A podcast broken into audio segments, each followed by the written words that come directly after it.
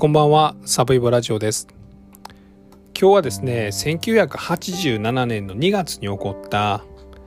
藤沢悪魔払いバラバラ殺人事件という事件についてお話しします。まあ、タイトルの通り、まあ、神奈川県の藤沢市で起こった、まあ、悪魔払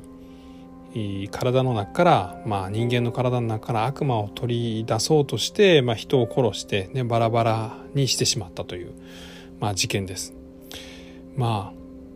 かなり猟奇的な、まあ、まさに一般人が、まあ、なかなかこう怨念とか、まあ、恨みとか、まあ、衝動的なものとか金銭目的とか、まあ、そういったもので人が殺めた人を殺めたという事件ではなく誰かの体の中から、まあ、その人に取り付いた悪魔を取り出すためにまあ、その人を殺めて、まあ、最終的に体を切り刻んだというような事件です。まあかなりぶっ飛んでおります。でまあポイントを挙げるとしますとですね、まあ、一つはですねまあこの猟奇殺人であったということですね。まあおおよそ一般人にはなかなかちょっと想像とかですね、まあこの共感すらできない、まあぶっちゃけ薬でもやってたんじゃないかと思っちゃうような事件であるというのが一つです。でもう一つは、えー、宗教法人が絡んでいます。まあ、直接それがま原因になったとかそういうことではなく、まあ、この被害者が、えー、当時32歳の男性でで、えっと、加害者、まあ、犯人がですね、えー、その奥さんである27歳の女性とこの被害者の男性の、ま、いとこであった39歳の、ま、男なんですけども、ま、この全員がですね、えー、宗教法人に入っていました。でそのまあ宗教法人というのがですね大山根津の御事神事協会という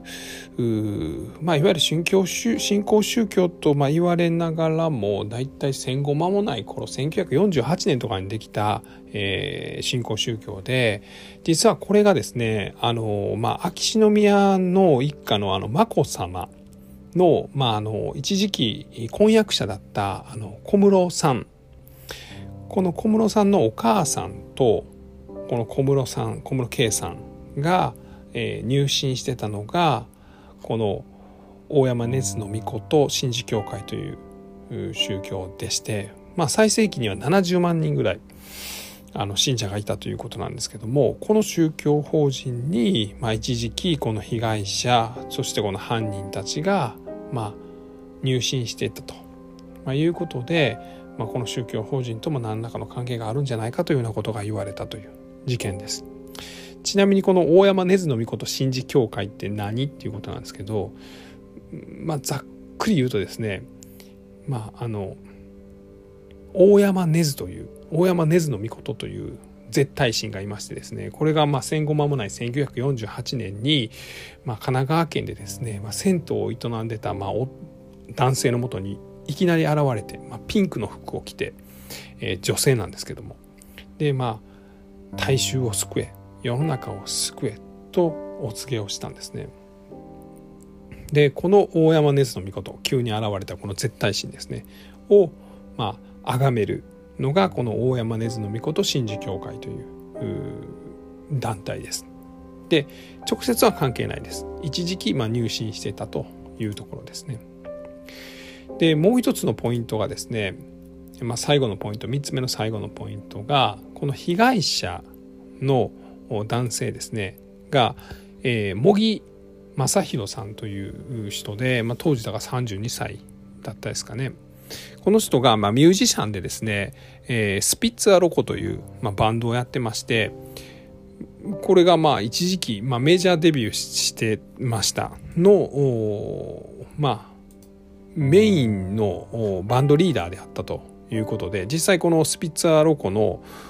曲の8割ぐらいはこの茂木さんが作ってたという、まあだからミュージシャンとしてもまあそれなりに成功してた人がまあ殺されたという事件です。ではこの藤沢悪魔払いバラバラ殺人事件順を追ってお話していきたいと思います。1987年の2月25日の夜ですね、えー、この茂木さんと奥さんとそのいとこの男性がですね、えー、神奈川県藤沢市のアパートで、えー、この茂木さんを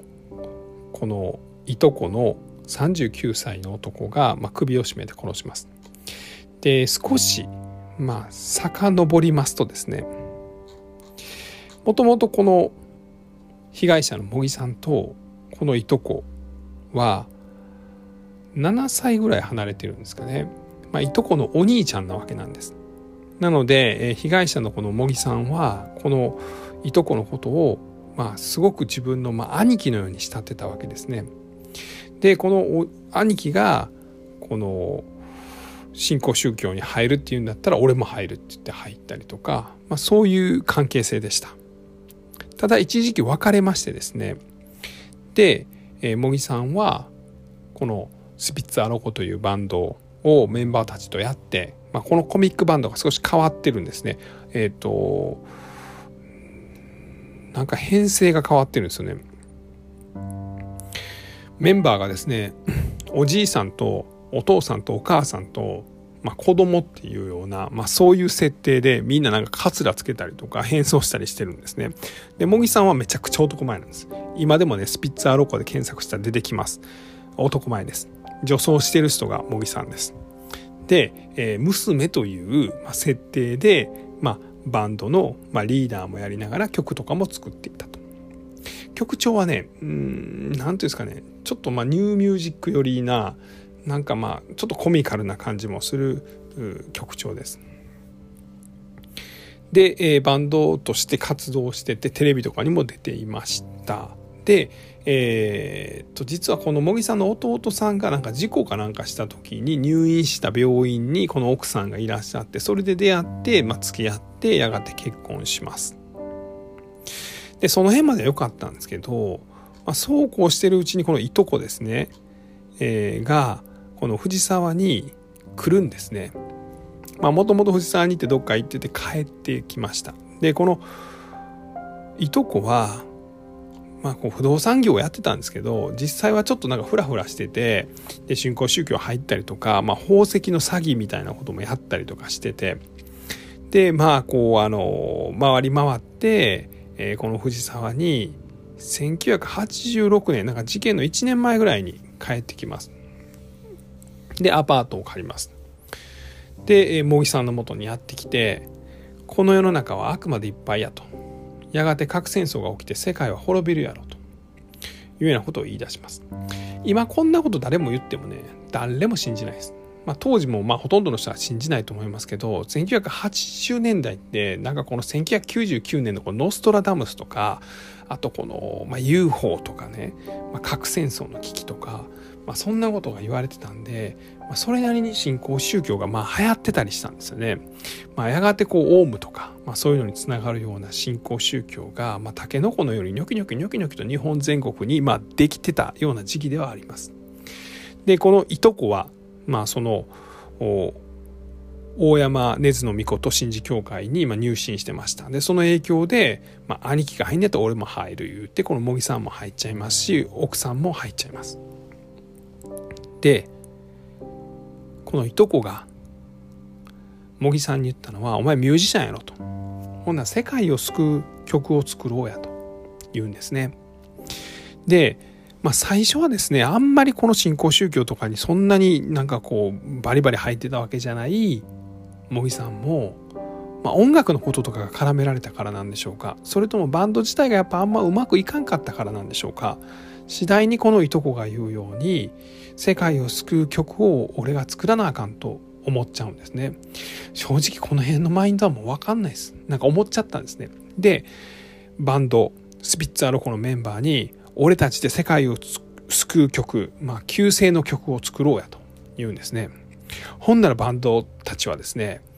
あこいつも頭いかれとんなこんなやつと一緒にやられへんなと思ってもうバンドはほぼ解散状態になります、まあ、当然ですよね。となるとこの茂木さんはさらにこのいとことこう距離を近めていくと関係を深めていくということになります。で、まあ、バンドメンバーもですねこれはもう模擬やばいぞと思いました。でこの奥さんのご実家もなんかこうあの子茂木君と結婚してほんでなんかいとこさんの影響かなんかしたけどやばいというのは思ってたみたいです。だから奥さんの方は茂木さんとの離婚を進めたりとか奥さんの実家はねとかこのバンドメンバーはこのいとこともう一緒におらさんようにしようとかまあいろいろそういうことは、まあ、周りの方々は苦心したそうなんですがこの3人はだんだんこの結束を強めていくんですね。で1987年の2月22日ですね、まあ、くしくもその翌日はま天皇誕生日ですね、まあ、この頃はまだ皇太子ですけれどもに悪魔払いの儀式を始めてしまいます。というのも次第にですねこの茂木さん自身が俺は悪魔が取り付いたと。俺に悪魔が取り付いたというようなことを言い出すんです。ないとこはよしじゃあ悪魔払いの儀式だということを言い出して例えばこの茂木さんの体中に塩をすり込んでですね、まあ、この体を清めようとしたりとか。あと俺の目を見ろと。俺の目ちょっとでも目をそらしたらお前の体からは悪魔が抜けたってことだ。これで塩の効果も出て悪魔払いは成功だと言ってお互いに見つめ見つめ合います。目そらせば悪魔が消えたっていうことだって言って見つめ合います。でもお互い目をそらさないんですね。まあこの時点でも完全に言ってますよね。お互いが目をそらさない。つまり茂木さんの体には悪魔が残ったままなんですね。で23日2425の夜についにまあ全員寝ずにですね悪魔払いを続けてて、まあ、精神的にも完全にいっちゃってたと思います。もう殺すしかないということになってこのいとこが茂木さんの首を絞め奥さんも手伝います。で亡くなった茂木さんの体から肉を剥ぎ取ります。内臓を取り出して、えー、頭の首を切ってですねで頭蓋骨から全ての肉を、まあ、カッターで削ぎ落とそうとするんですね。さらにまあ足からも肉を削ぎ落とそうとするんです。でその時にこの知り合いがですね家に来てですね何やってんねんっていう話になって警察に通報して26日の朝に逮捕されました。で、えー、そこから裁判が起こります。で裁判ではですね結果的に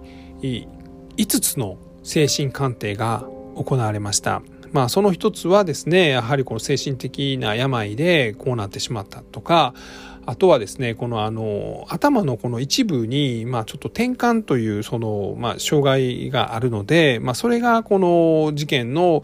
まあ何ですかね、その一つきっかけになったんじゃないかというような精神分析もあって、たりとかあとはましこう宗教を信じきってたりとかそういう神秘的なこうあの瞬間をもう感じてしまうことによって、まあ、それに取りつかれてしまうというような、まあ、そういう症状があったんじゃないかとか、まあ、いろんな精神鑑定の結果が出るんですけれども裁判所は結果的には